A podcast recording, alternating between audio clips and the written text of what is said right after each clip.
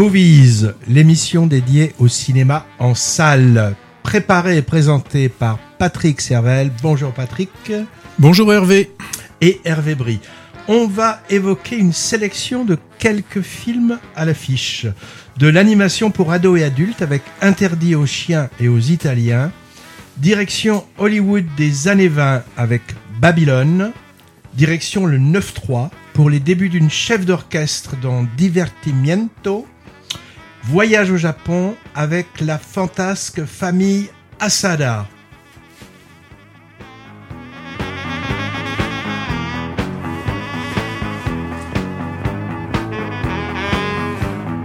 Et aussi sur les écrans la semaine prochaine et vu un peu avant dans différents festivals pour la France qui relate un fait divers dramatique dans l'école de Saint-Cyr. Autre film français Astrakhan qui suit le parcours d'un enfant dans une famille d'accueil, et enfin plongé dans la paysannerie chinoise contemporaine avec le retour des hirondelles. On rementionnera bien sûr les bons films, les bons films pour nous déjà évoqués dans les émissions précédentes et toujours visibles en salle. C'est la rubrique deuxième couche et on mettra dans le viseur les films tentants mais qu'on n'a pas encore vu. Et enfin, comme d'habitude, un mot sur l'actualité des festivals de cinéma. C'est parti pour Movies.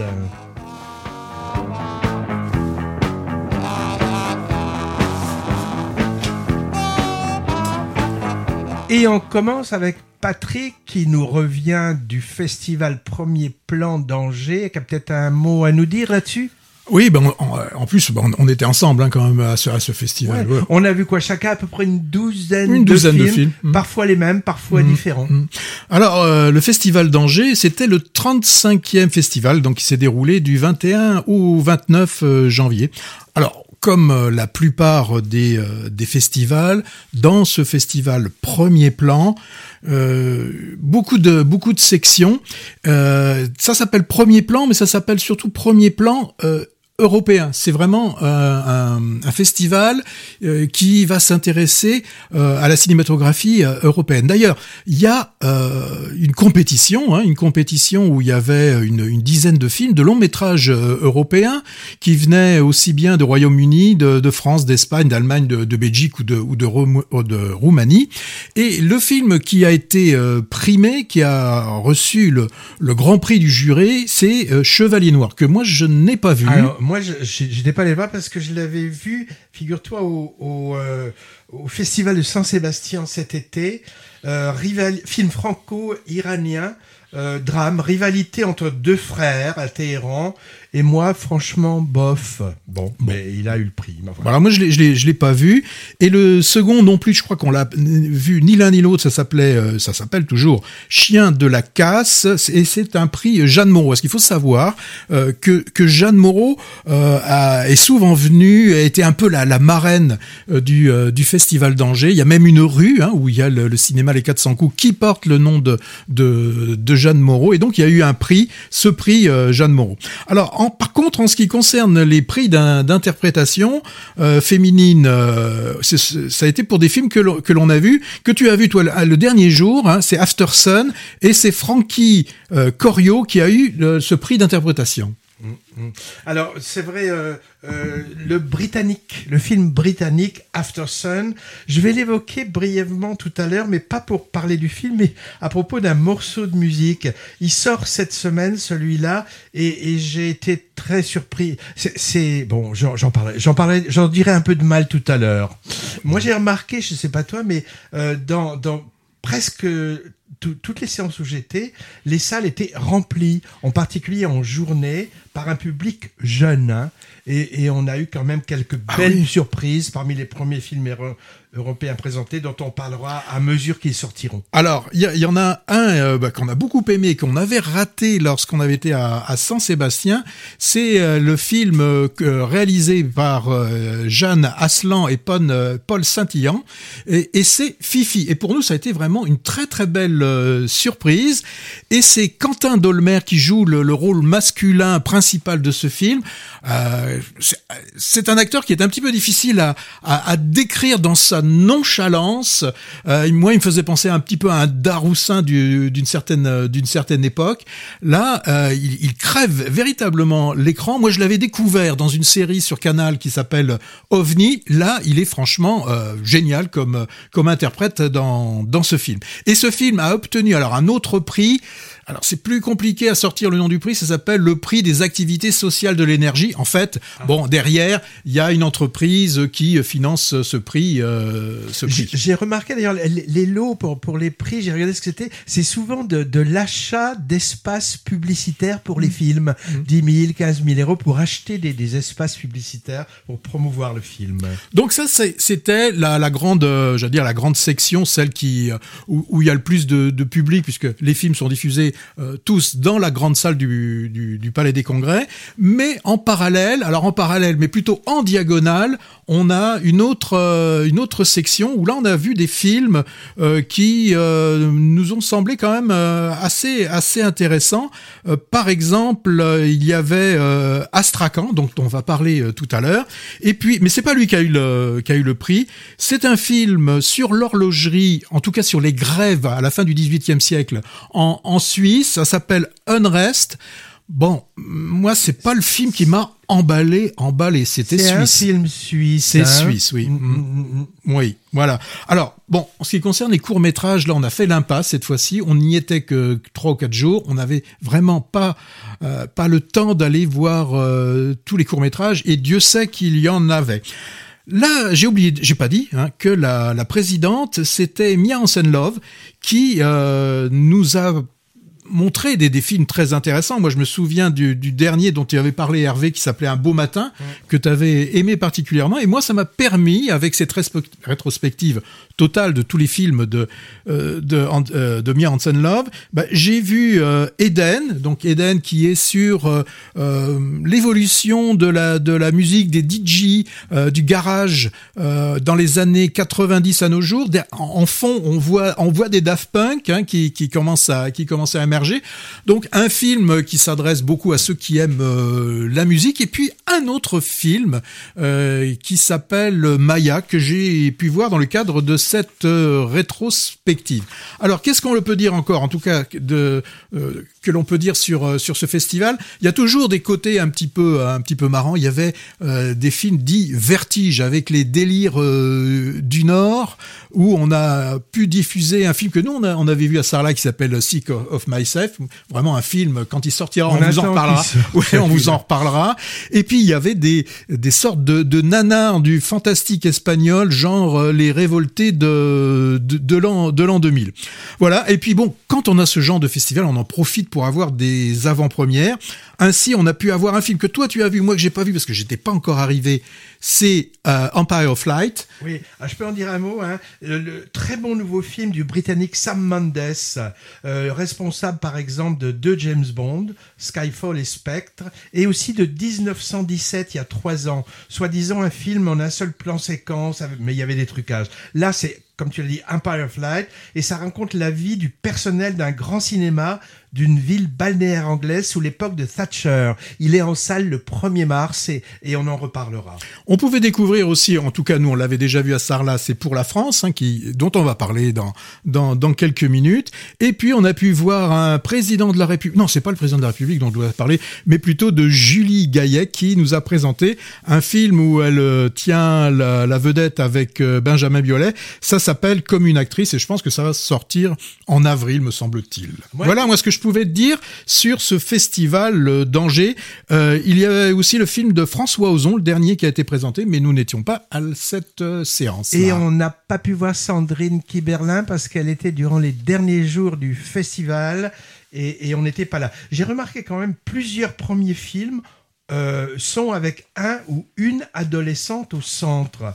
Moi, je peux en citer au moins quatre, hein, dont trois français. Astrakhan, dont on va parler tout à l'heure, normal, tu te souviens ah oui, Qui hésite entre drame social et comédie avec un Benoît Poulvord assez épatant. Fifi, tu l'as dit par exemple, et le britannique After Sun. Dans ces quatre films, c'est un, un pré-ado ou un ado qui est vraiment dans le centre du film. Voilà. Euh, maintenant, on va parler des films. Oui, à alors, tu, alors là, tu, vas, euh, tu nous parles, je crois, d'un film d'animation, non? Oui. Oui. Interdit aux Italiens et aux chiens. Long métrage d'animation. Euh, Enfin, pas très long, hein, à peine 1h10, ce qui nous change des productions actuelles à rallonge. hein. Euh, c'est quand même deux heures de moins que Babylone, dont on parlera quand même tout à l'heure, par exemple. hein. C'est un film de Alain Huguetto.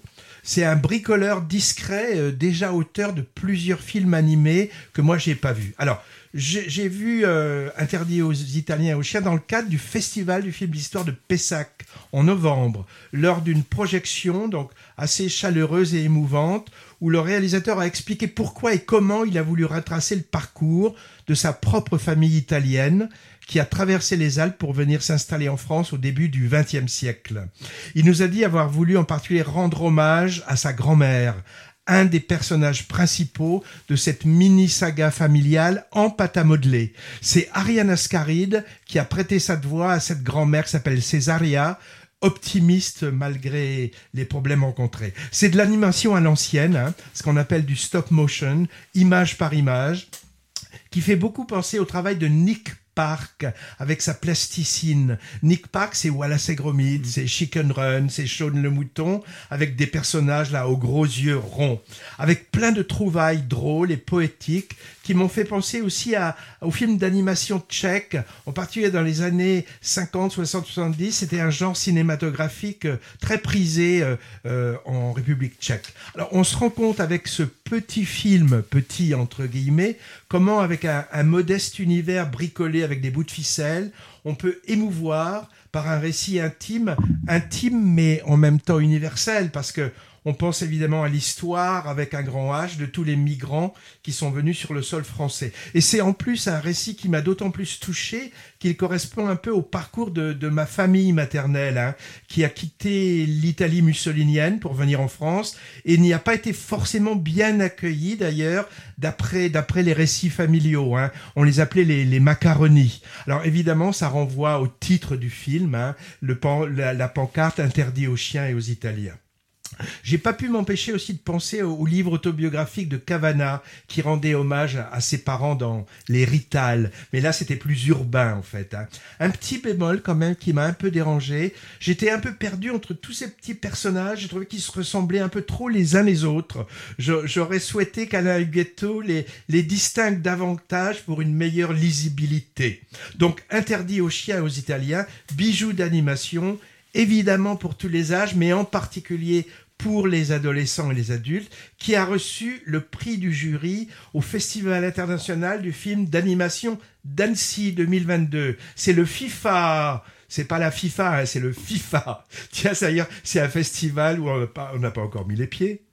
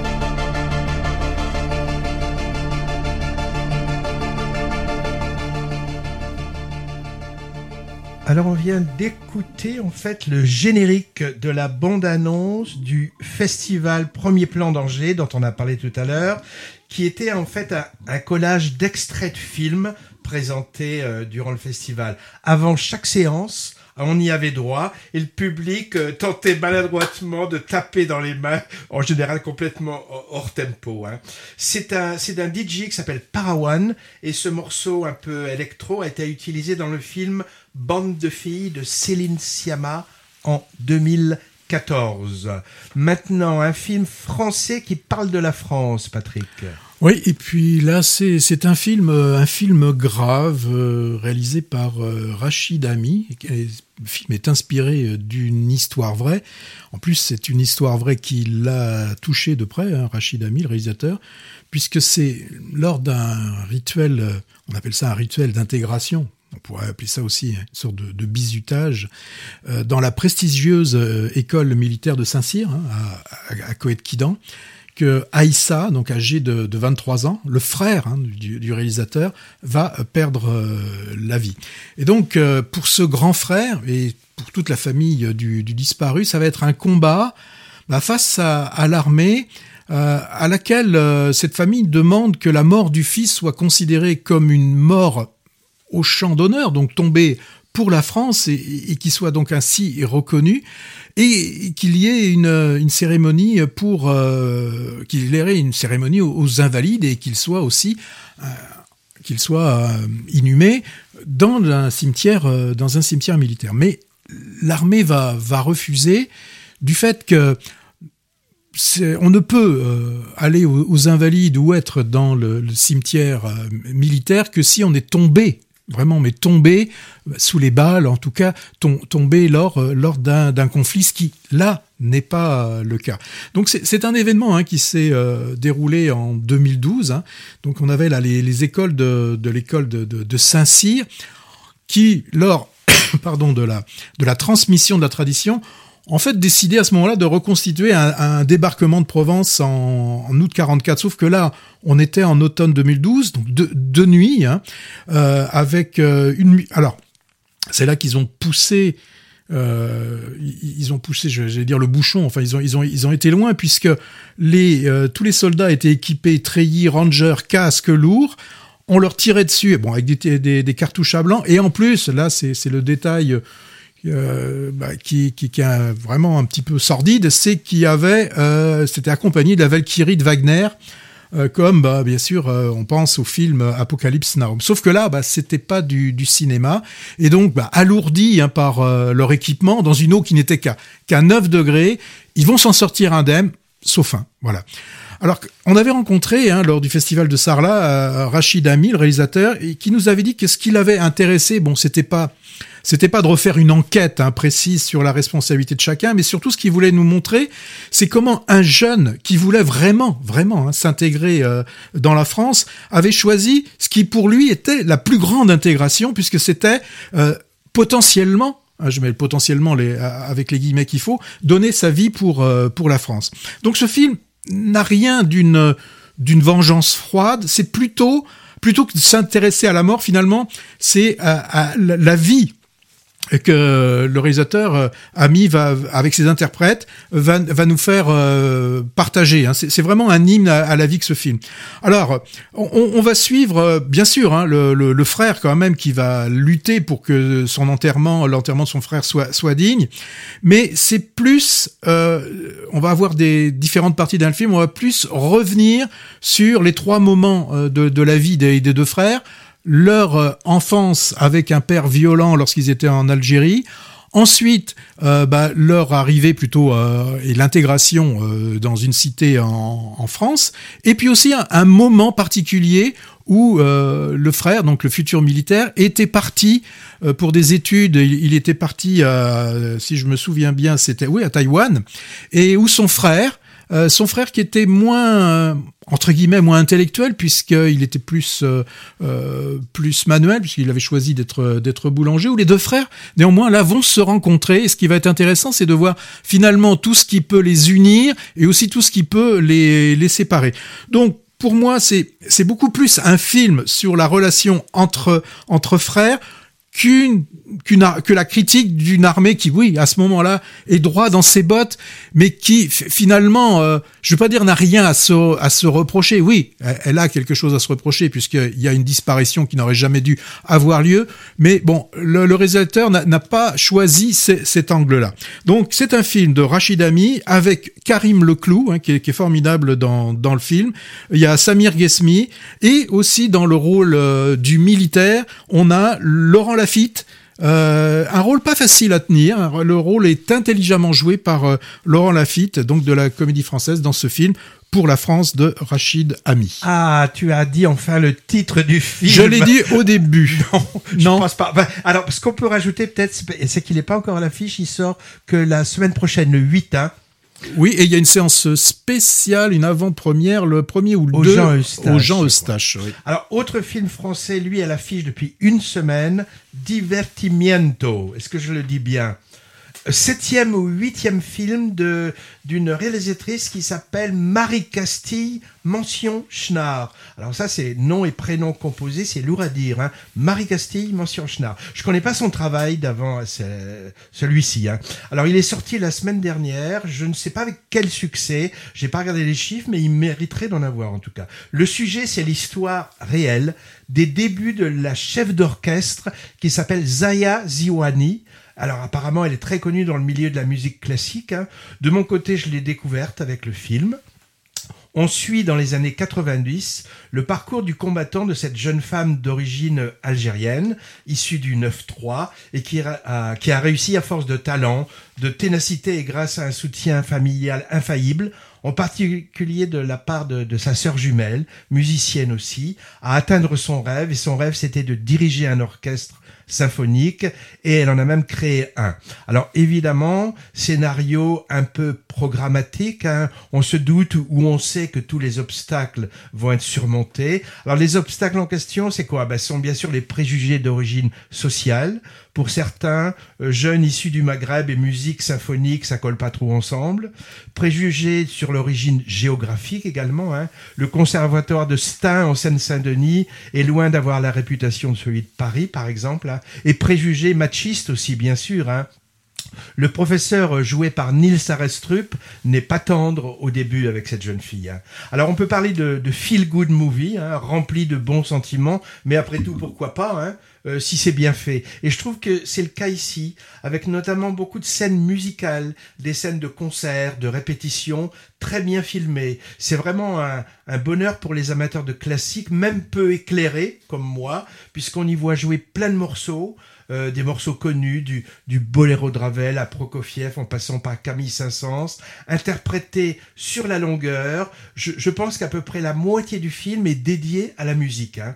Très belle interprétation aussi de la jeune actrice qui s'appelle Oulaya Amamra dans le rôle principal. Je l'ai vu l'été dernier, donc ça fait quelque temps, au théâtre d'Angoulême, dans le cadre du festival du film francophone, avec à la suite, il y avait un mini-concert dirigé donc par cette Zaya Zioani, et elle a eu vraiment une ovation debout qui a duré très longtemps pour toute l'équipe du film, la chef d'orchestre et son interprète à l'écran, et je me suis dit que ça augurait d'un beau succès futur, mais je sais pas si c'est le cas. Je sais qu'il est là depuis euh, au moins une semaine et j'ai vu qu'il restait encore. Hein.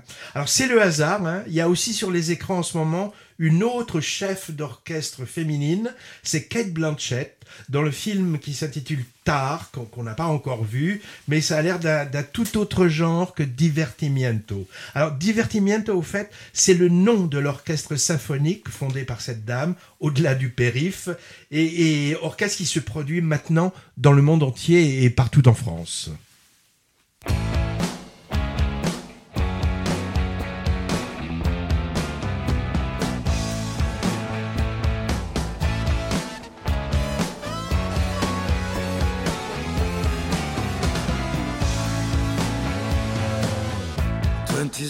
Century Fox présente rien qui n'est d'importance. Ton corps de tox me tente, je me sens tombé pour la transe. Oh, oh, dans ce bungalow, beau la facette.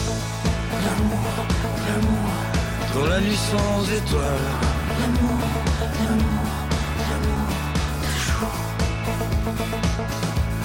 Des étoiles plein les yeux. Pourquoi partir?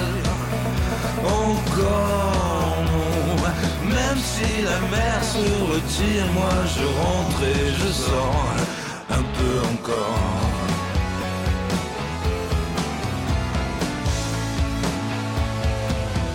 Twenty Century Fox présente, que les kills s'absentent. Fahrenheit, Celsius, tout augmente. On ne fait ni l'amour ni la guerre, mais entre. Oh, oh, même dans cet album à cassette, l'amour, l'amour, dans la nuit sans étoiles. l'amour, l'amour,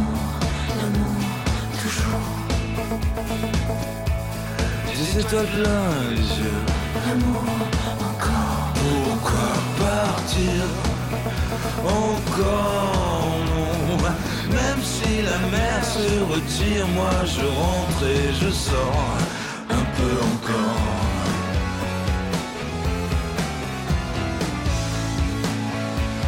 Je rentre et je sors, je mets le frein à main, le frein moteur, j'accélère, je sens battre ton cœur, alors je sors et je rentre. Tu balades tes mains sur mon corps, entreprenante. Je t'aime tellement fort, j'en ai des fourmis dans le ventre. Pour toi, je vote à droite, je vote à gauche et au centre. Je sors et je rentre, et je rentre et je sors. Allons chérie, changeons de bord. Une fois contente, puis revenons encore. Plus fort, plus fort, plus fort, Oh.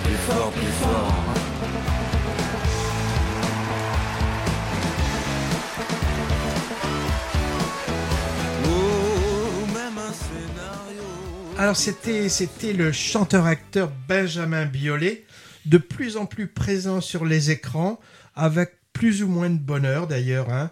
Moi je l'ai vu récemment dans Stella est amoureuse, en, en mari de Marina Foïs, et aussi dans un pas très bon film sorti début janvier qui s'appelle La Ligne. Cette fois il était le mari de Valeria Bruni Tedeschi. On l'a vu, tu l'as dit, à Angers, en mari de Julie Gaillet, Mhm. donc comme une actrice qui devrait sortir bientôt. Pas sûr qu'on en cause d'ailleurs. Et on le verra en mars. Si, si, on parlera, mais que Ah la bon. première partie. Oui, on le verra en mars dans Un hiver en été de Laetitia Masson en mari d'Élodie Boucher, je crois. Bref, il fait les maris. Euh, on l'entendait dans, dans ce titre de 2004, qui s'appelle Encore Encore, sa dulcinée de l'époque, qui était, qui était, Mastroianni. Chiara Mastroianni. Mais il faut bien prêter l'oreille. En fait, ils ont fait un album ensemble, assez dispensable, on va dire. hein. On part au Japon maintenant. Oui, je vais vous parler d'une euh, famille. Et là aussi, hein, bah pour la France, il s'agissait du- du- d'un scénario tiré du- du- d'une his- d'une histoire vraie. Eh bien là aussi, on est dans le cas d'une Eh ben, histoire vraie. Divertimiento aussi, donc Oui, finalement, le ouais, cinéma ouais, finalement, copie la réalité. C'est là que l'on trouve les meilleurs scénarios. En fait, c'est dans la réalité qu'on trouve les meilleurs scénarios. Alors, dans cette famille As- euh, Asada, euh, donc tu l'as dit, hein, au Japon, euh, tout le monde a, un, secret, un rêve secret. Par exemple, le père, lui, il aurait toujours aimé être un pompier. Le grand frère, lui, c'est plutôt euh, pilote de Formule 1. Et puis la mère, elle, plus drôle, elle se serait bien imaginée en épouse de Yakuza. Rien que ça, hein, c'est quand même assez intéressant. Eh bien, le deuxième fils, Masai, lui, il va réaliser le sien, c'est devenir photographe. Et bah, grâce à son travail, il va permettre à chacun bah, de réaliser que leur bonheur soit à portée de main. Le père euh, a rêvé d'être pompier, eh bien il va louer, il va chercher un camion de pompier et met son son pompier, euh, son père euh, euh, au volant d'un camion de, pompier. Donc c'est vrai que c'est un un drôle de de, scénario euh, que ce que ce film avec ce Massa Assadi qui s'amuse à mettre en en, en scène hein, euh, sa sa famille. Alors ce qui va l'intéresser aussi, puisque au bout d'un certain temps, euh, ayant réalisé une trentaine de photos de, sa famille, euh, il va falloir qu'il trouve un, emploi. Alors, il, va de, ce, de ces photos, il va tirer un bouquin Et on verra ce bouquin comment comment il va se vendre plus ou moins bien. Et lui, euh, comme la photo quand même, c'est devenu son son métier, ben, de photographier des familles. Pourquoi pas? Eh ben il va, il va, il va photographier des familles, mais surtout lui, ce qui va l'intéresser, c'est avant de photographier une famille, c'est de comprendre comment fabrique, euh, comment marche cette famille, qu'est-ce qui anime cette, euh, cette famille. Et par exemple, on, en voit une euh, qui qui adore les les cerisiers, les cerisiers en fleurs. Eh bien là, il va les photographier dessous. Alors il fait toujours des photos, tu sais, avec retardateur. Il pose le retardateur. Quand il faisait avec sa famille, pour, c'était pour aller se faire photographier. Là, on le voit, il pose l'appareil photo, donc ils sont tous en train d'attendre. Et Il met le déclencheur et puis il va secouer le, cerisier pour qu'à ce moment-là, il y a les, euh, les, les, les pétales euh, qui tombent. Donc c'est, très drôle. En fait, ce, ce euh, euh, Asada, euh, lui, euh, ce qu'il aime, bah, c'est, il aime les gens. Hein. C'est, pas plus compliqué, euh, pas plus compliqué que ça. Ça, ça va être la première partie du film et euh, va arriver euh, un moment euh, douloureux. Hein, on va se retrouver en, en 2011 et c'est le fameux tsunami hein, qui, euh, qui qui a ravagé le, le Japon, un grand nombre de morts, hein, des villes détruites, euh, des Fukushima. des- ouais, des des des, des familles hein, des, détruites aussi, des vies détruites.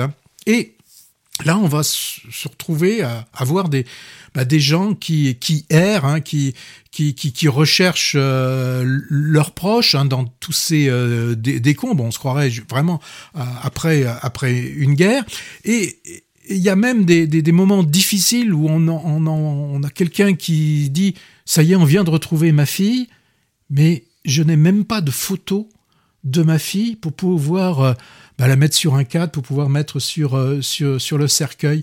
Et c'est là qu'on va découvrir, je rappelle, hein, histoire vraie, qu'il y a un, étudiant qui aussi est à la recherche d'un de ses amis qui euh, s'est rendu compte que dans les décombres, il y a beaucoup de photos et qui va récupérer une à une toutes ces photos, qui, avec précaution, va les nettoyer et avec l'aide du euh, de Masa Asada, Masai Asada, euh, eh bien, ils vont prendre toutes ces photos, les exposer et euh, afin que les familles puissent retrouver euh, des, des, restes, des souvenirs euh, qui, pouvaient penser perdus, à jamais.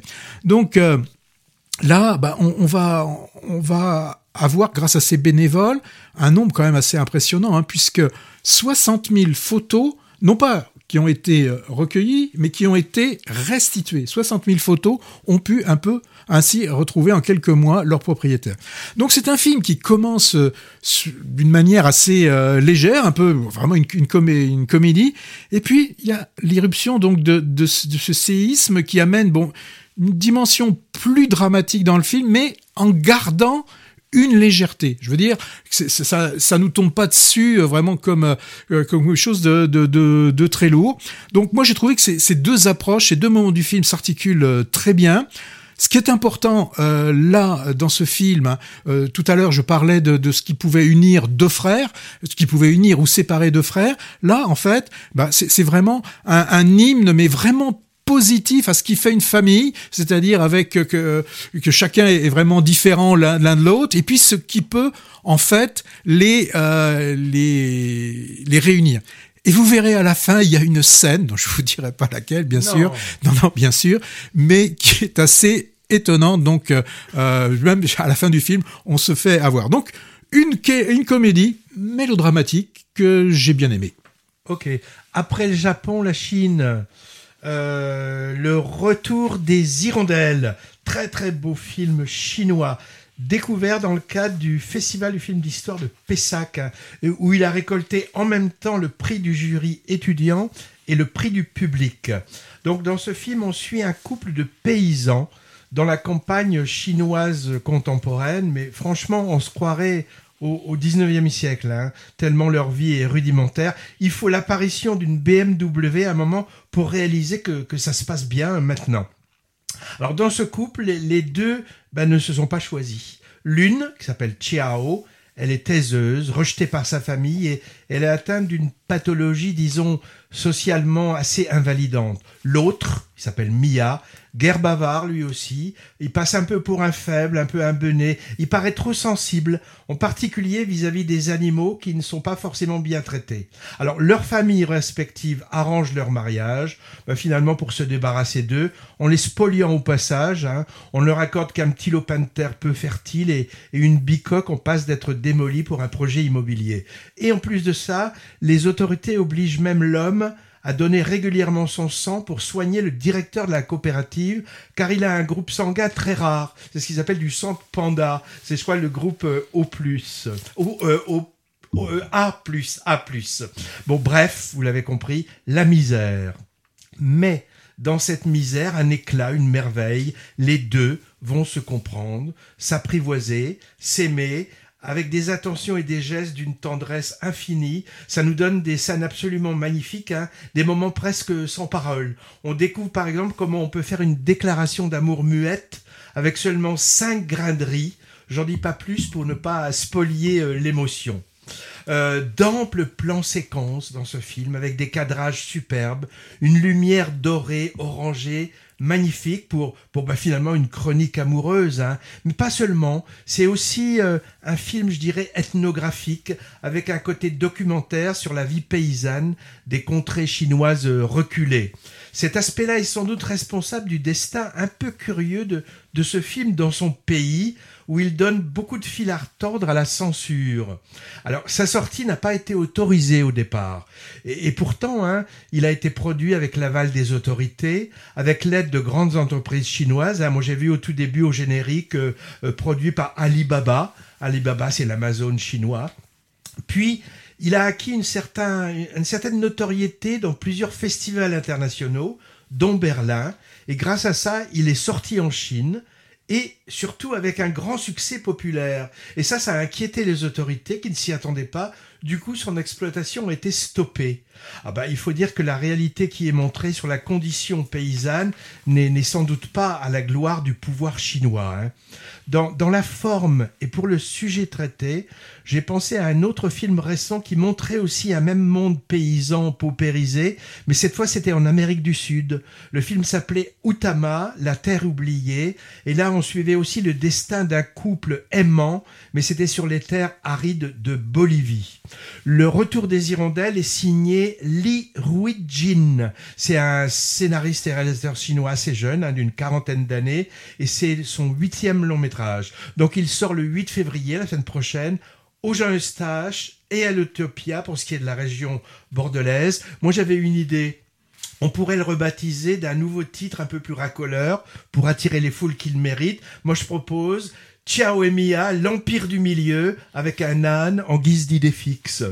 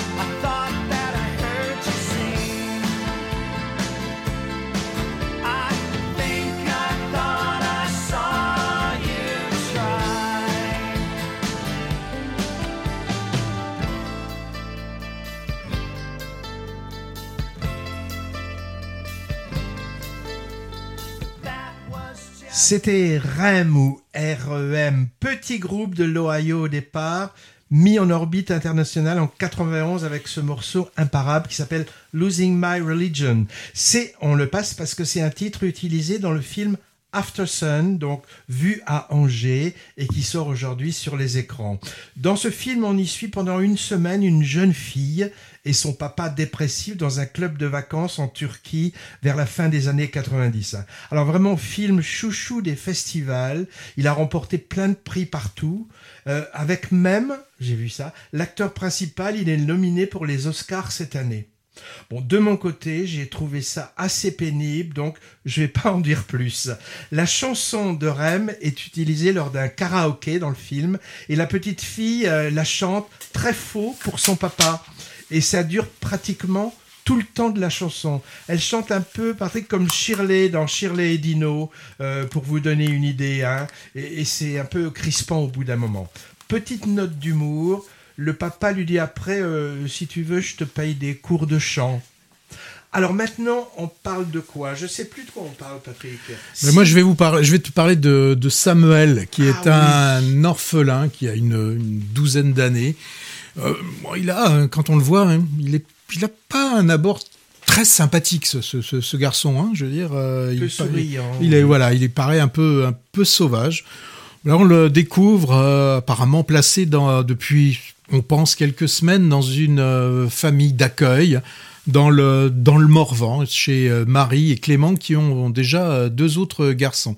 Euh, ils ont euh, pas, pas recueilli, mais ils prennent ce, garçon parce que aussi derrière euh, il a c'est financé, hein. donc euh, c'est peut-être pour ça aussi qu'ils ont ce, ce garçon à la, à la maison. Alors souvent on dit que dans chaque famille hein, il y a des euh, il y a des secrets. Euh, bah celle-ci elle va pas y déroger et Samuel va y être confronté euh, au, au secret donc euh, qu'il y a dans cette euh, dans cette nouvelle euh, famille. Samuel il, est vraiment en pleine pleine émancipation. Il est à cet âge là où il va découvrir des choses qui vont le bouleverser, hein, des, des sensations. Enfin, c'est vraiment les, les troubles du, du, du, du passage à l'adolescence avec la surcouche euh, bah, du, du fait qu'il n'est pas avec euh, et avec ses, ses parents. Alors, ce, ce titre, euh, le, ce film a un titre particulier euh, que je n'ai pas encore dit. Ça s'appelle Astrakhan. J'attendais. Alors, bah voilà. Alors, Astrakhan, c'est pas un pays, hein, c'est pas un pays imaginaire. Non, c'est c'est le nom d'une laine, du- d'une laine noire bouclée qui vient d'agneaux dont on a, on faisait des, des manteaux. hein. Moi, quand j'étais gamin, on en, on en voyait, on voyait des, des, des femmes déjà d'un certain âge qui portaient ces, euh, ces trucs que je trouvais particulièrement moches Ouais, d'ailleurs. Et pour conserver ces, boucles, les, les agneaux doivent être euh, abattus très jeunes, hein, âgés d'un ou deux jours, et même des fois c'est pire, puisque c'est euh, dans le ventre de leur mère qu'ils sont récupérés. Heureusement, ça n'existe plus. On ne peut plus faire euh, de, de fourrure hein, en, en. Donc là, on a un, thème de, de, de- l'agneau euh, sacrifié, et là, c'est pas un agneau, mais c'est un enfant sacrifié, c'est Samuel. Et là, celui qui ne connaît pas sa mère, un peu aussi comme cet agneau qui euh, peut être séparé de, de sa mère. Lui, Samuel, il a une mère de remplacement, mais il va toujours rester le membre de la famille qui reste à part. Le film, il se passe euh, dans le Morvan, mais à la limite, je veux dire que euh, il- ça n'a pas forcément un grand intérêt hein, euh, de savoir où on est à quelle période on est. On, on sait qu'ils vont, ils vont voir un film qu'on n'arrive pas trop à, à, à déterminer hein, que, comme film. Quelle époque on est? À un moment donné, on voit un smartphone, voilà, mais on n'en voit qu'un. Les voitures, bah, elles sont plus ou moins datées des, des années pff, 80, C'est vrai qu'il a, 90. il a effacé la temporalité. Hein. je pense que c'est ce qui l'intéressait. Il voulait absolument pas que l'on puisse se raccrocher à, à un moment. On, on nous parle de la DAS. Bon, la DAS, ça n'existe plus hein, en, en, tant- en- en tant que tel.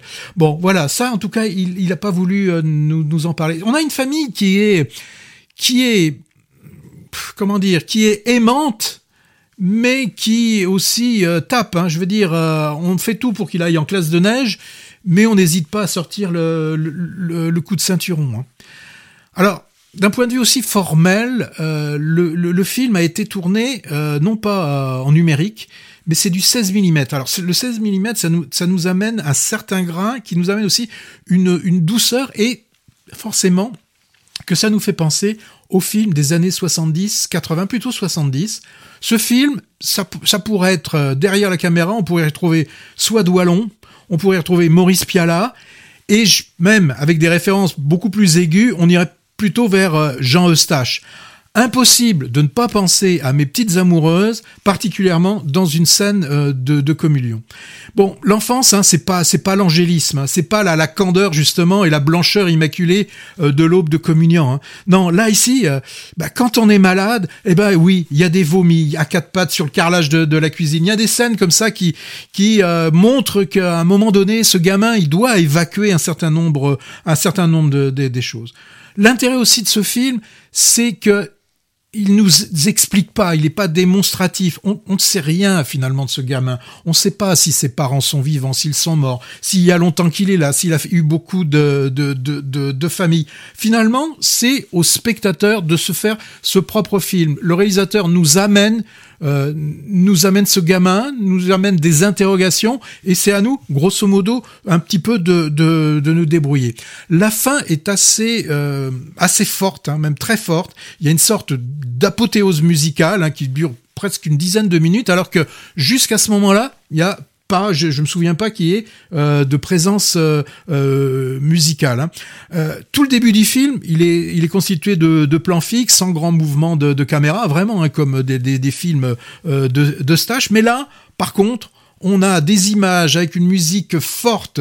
Euh, bon, c'est assez proche hein, forcément de, de, de l'onirisme, avec du, du symbolisme, symbolisme de, de, la, de la naissance. Tout ça est un petit peu, un petit peu mé- mé- mélangé, mais ça peut paraître dérangeant. Hein. Il y a des, moi j'avais des, des spectateurs qui après euh, le film en en parlant trouvaient que c'était assez dérangeant, mais c'est une très très grande euh, efficacité. Donc là, on va revoir pendant ces minutes en fait Samuel qui revit en accéléré des moments du film que peut-être on n'avait pas bien compris dans le film. Et ça, je trouve ça aussi hyper intelligent que nous avoir proposé euh, cette scène. Donc c'est un film qui se mérite. Hein. C'est pas un film hyper euh, facile. Donc ça pourrait être, je l'aurais dit, hein, du Dardenne, puis à la Doualon, Eustache. Mais c'est surtout du David Depesville. Je vous avais pas dit le nom.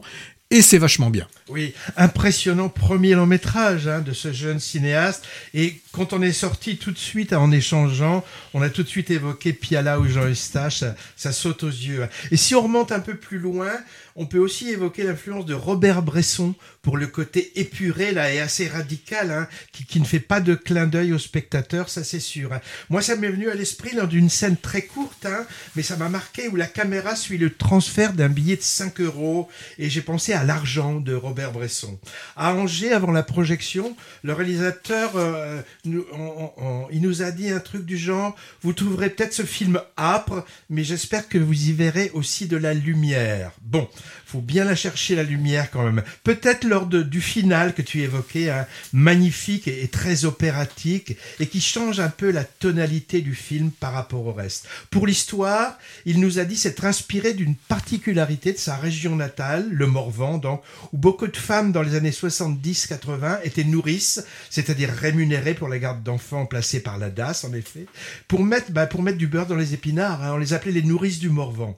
Bon, quand même, cette famille d'accueil manque quand même d'un minimum de psychologie, je trouve, pour ce pauvre Sam.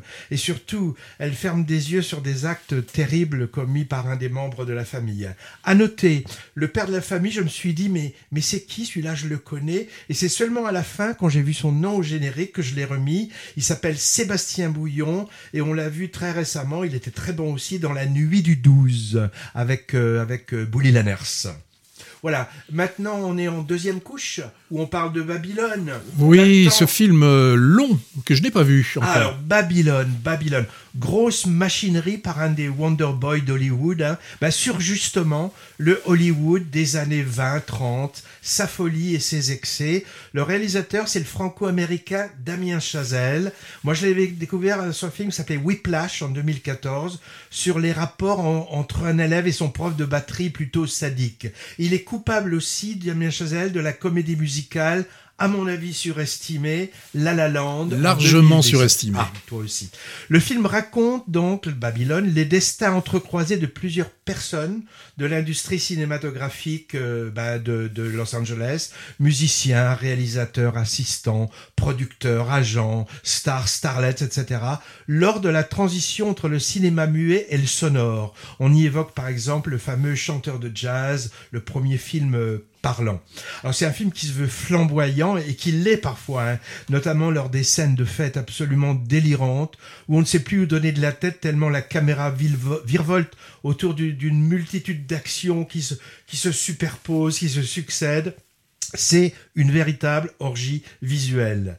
Les scènes de tournage de films sont elles aussi particulièrement croquignolettes et très drôles. Mais, mais trop, de, trop de flamboyance tue la flamboyance. hein. Le film est alourdi par sa longueur, plus de trois heures, et le réalisateur a cru bon de pousser le bouchon trop loin, moi je trouve, en montrant des scènes particulièrement glauques et, inutiles, alors sans doute inspirées de faits réels qui se sont déroulés à l'époque, un genre meurtre de starlet par de gros dégoûtants, des choses comme ça. Bon bref, ça m'a pas paru très utile. hein. Côté casting, révélation de la bombe, Margot Robbie. Moi je la connaissais pas trop, on l'avait partout, on l'avait surtout aperçu jusque-là dans des seconds rôles. hein. En actrice qui se brûle dans la célébrité hollywoodienne, elle a vraiment un sacré nabattage. hein. J'ai vu que c'était la future Barbie. Elle va faire la poupée Barbie dans un film à venir et, euh, euh, elle sera aussi dans le prochain Wes Anderson j'allais dire comme tout le monde hein, parce que lui il nous habitue au casting XXL avec toutes les stars qui viennent faire un petit tour à ses côtés il y a Brad Pitt qui lui est aussi assez génial en sorte de Douglas Fairbanks ou Errol Flynn euh, souvent alcoolisé désabusé et pas dupe de tout ce cirque mais, mais qui joue le jeu de la star hein. évidemment hommage au cinéma pas que celui des années 20 et 30, mais jusqu'aux années 2000, avec un final stroboscopique montrant un, un maelstrom d'images qui mène des dizaines d'extraits de classiques, toute époque confondue. Déconseillé aux épileptiques ce moment-là, ça m'a fait penser à la fin de 2001, l'Odyssée de l'espace d'ailleurs. hein. Donc Babylone, pour moi, un gros gâteau, bon finalement assez lourd à digérer, avec des moments qu'on voudrait mettre au ralenti et d'autres qu'on aimerait un peu zapper, mais quand même en partie sauvés par l'interprétation des, acteurs principaux. Tu m'as pas donné forcément envie d'aller le voir. Hein. Puis surtout trois heures, bon, on, on verra. On essaiera peut-être de le placer. Bon, maintenant, allez, euh, la deuxième couche. euh, Vous savez, Joyland est encore à l'affiche, un tout petit Oui. film, Mm. mais il y a aussi Astérix par exemple.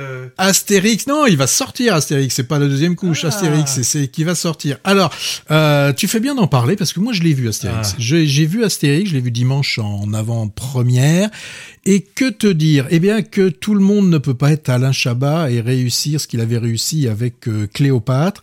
Là, c'est Guillaume Canet, euh, c'est un bon faiseur. Mais bon, moi je trouve qu'en tant qu'acteur, c'est lui qui joue Astérix, bah il a pas tellement tellement de charisme. Autant, autant euh, Gilles Lelouch en Obélix, je l'ai trouvé formidable. Celui qui crève l'écran, alors là c'est euh, c'est Vincent Cassel en César. Euh, César, j'ai vu, il, a, il avait demandé qu'on lui ra- euh, raccourcisse sa toge, parce que comme il a des jambes qui sont assez fines, il voulait montrer vraiment le côté ridicule. Voilà, on a quelques acteurs comme ça qui, qui passent, parce que au niveau des, des, des, des acteurs, tu parlais de Babylone, mais dans celui-ci, euh, il y, a, y a vraiment tout le monde, enfin jusqu'au moindre légionnaire et quelqu'un de, de connu. Bon. Euh, que j'en en parle ou qu'on n'en parle pas, euh, il va avoir euh, certainement du succès. Bah, tant mieux, tant mieux. Tant mieux, il n'y a pas de honte à, à- à aller le voir. Mais bon, moi j'ai franchement été un petit peu euh, déçu. Alors continuons quand même dans les films euh, qui sont toujours à l'affiche. Tu vois, Tu tiens vraiment à placer les Banshees d'Inisherin dans la deuxième couche? Oui, euh, et toi, tu vas pas nous remettre Caravage? Si, biopic du peintre. L'Immensita qui reste. Ah, l'Immensita, oui. voilà. Penelope Cruz en Desperate Housewife romaine. Nos soleils. Verger contre panneaux solaires en Catalogne, c'était l'ours d'or à Berlin 2022. Il y a aussi Tirailleurs. Alors Tirailleurs, alors là c'est quand même le succès français de la du début 2023 puisqu'il a franchi Les le, un million et il a franchi le cap euh, du million. C'était pas évident pour un film en peul, euh, même s'il y avait Omar Sy même, qui, qui fait locomotive dans, dans, dans le film. Bon, voilà, c'est un film, euh, on en a parlé, intéressant, intéressant. Bon. En tout cas, écoutez les podcasts des émissions précédentes pour nos, euh, pour nos impressions sur ces films. Dans le viseur, donc on enlève Astérix, on le considère comme vu. Moi j'ai repéré Knock at the Cabin. C'est le dernier opus sans doute horrifique de M. Night Shyamalan, celui du sixième sens, celui de Incassable, celui du village. Et ça, ça m'intrigue beaucoup. Ça, c'est sûr que tu vas aller le voir. Moi, je n'irai pas. Ça, c'est sûr que j'irai pas voir ça. Le pire voisin du monde. Alors ça, c'est une comédie dramatique avec Non, c'est le mien. Non, pardon. C'est une comédie dramatique avec Tom Hanks et qui a l'air un peu quand même téléphoné. Hein. Je vois aussi dans le viseur un petit frère, chronique familiale des années, des années 80 dans la banlieue parisienne. Euh, le salon de musique, pourquoi pas Satyajit- Ressorti- ouais, ressorti d'un classique donc du cinéaste indien des années 50. Ça passe à l'Utopia et ça me dit bien. Brillante, peut-être, ça te dit, Patrick? Euh, Drame social avec le personnage principal qui est une femme de ménage. Sorti un peu plus tard, mais qui nous fait envie. Enfin, qui me fait envie. La Grande Magie, comédie musicale de Noémie Lvovsky. Emmett Till, ça c'est un drame sur la ségrégation. Et puis The Son, après The Father, Florian Zeller nous propose The Son. On verra ce que ça donne. Est-ce que j'ai le temps de dire un mot sur les forcément Oui, sur il te festival je t'accorde une trentaine de secondes. Festival annuel de cinéma destiné au jeune public organisé par le Jean Eustache de Pessac qui s'appelle L'étoile filante. C'est la 18e édition, c'est du 13 au 19 février, c'est-à-dire pendant les vacances scolaires. Une vingtaine de films pour enfants de 3 à 12 ans et leurs familles, des classiques comme des nouveautés en avant-première, il y a même une compétition. Des intervenants, des ateliers, des goûters, bref, de bien de quoi bien occuper les vacances. Thématique de cette année, drôle d'oiseau. Exemple de classique de la programmation sur le thème des volatiles. Côté film d'animation, Le Roi et l'Oiseau, hein, Paul Grimaud, Prévert, Chicken Run de Nick Park, La Mouette et le Chat, Pingu. Pingu, ça c'est pour les tout petits, mais mes enfants ils adoraient Pingu. Mais aussi L'Envolée sauvage avec des vrais oies, le documentaire La Marche de l'Ampleur, etc. Et plein de nouveaux films aussi. Voir les détails sur le site lesétoilesfilantes.org. On mettra le lien sur notre podcast et vous pourrez voir la bande-annonce et le programme détaillé. Pas de tuer à voir Pingu, je te conseille. Pingu, c'est un petit pingouin, c'est très bien. On vous dit au revoir. Au revoir. On vous dit dans 15 jours. N'oubliez pas de, bah, de nous écouter, nous regarder sur notre site l'instantciné.fr. Euh, Il y avait- il y aura des bonus cette fois, non? Euh, je pense pas, non. À bientôt, à la prochaine.